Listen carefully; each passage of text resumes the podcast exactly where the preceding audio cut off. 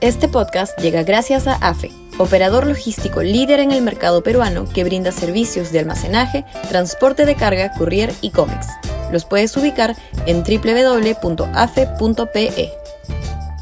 Y también gracias a Universidad Católica, número 1 en Perú y 12 en Latinoamérica, según el ranking mundial QS 2023.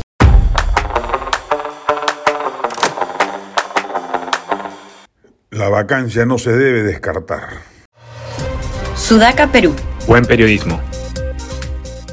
Podrá y deberá haber, como la hay, enorme discusión constitucional respecto de si procede el camino seguido por la Fiscalía de la Nación y de proceder cuáles serán los requisitos para acometer los pasos siguientes a la denuncia constitucional presentada.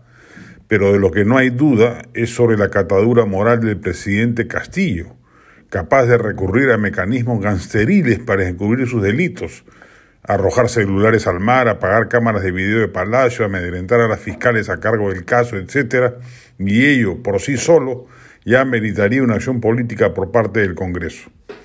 Son patéticos en ese sentido los esfuerzos de la izquierda oficialista, de la izquierda presuntamente independiente y de cierta prensa domesticada por poner en segundo plano el fondo del asunto y recurrir a argumentaciones legales para disimular la cuestión moral que subyace a la denuncia. Tenemos un presidente que comete con fruición desde que llegó a Palacio actos corruptos. Más ridículos aún son los esfuerzos de los voceros oficialistas y sus pregoneros mediáticos por querer construir una hipótesis golpista, antidemocrática, racista detrás de la denuncia, cuando la abundancia de colaboradores eficaces y testigos no hacen sino corroborar que estamos efectivamente frente a una organización criminal que nos gobierna.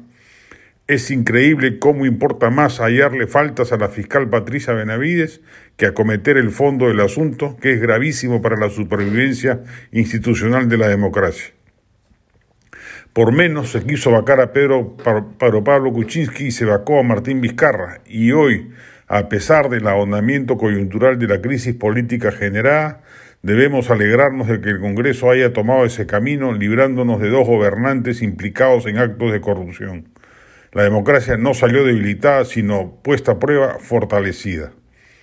lo que correspondería de inmediato, en verdad, en el caso de Castillo, es procesar una vacancia por incapacidad moral.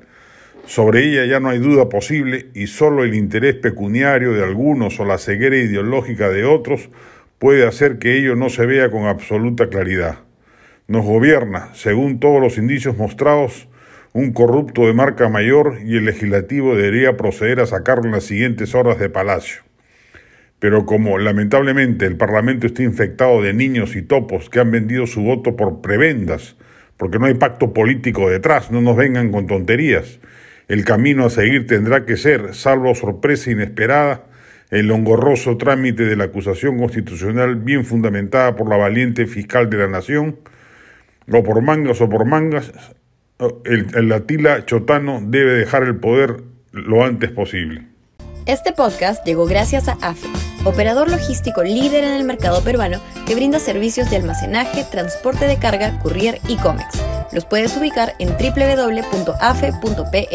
Y también gracias a Universidad Católica, número 1 en Perú y 12 en Latinoamérica, según el ranking mundial QS 2023.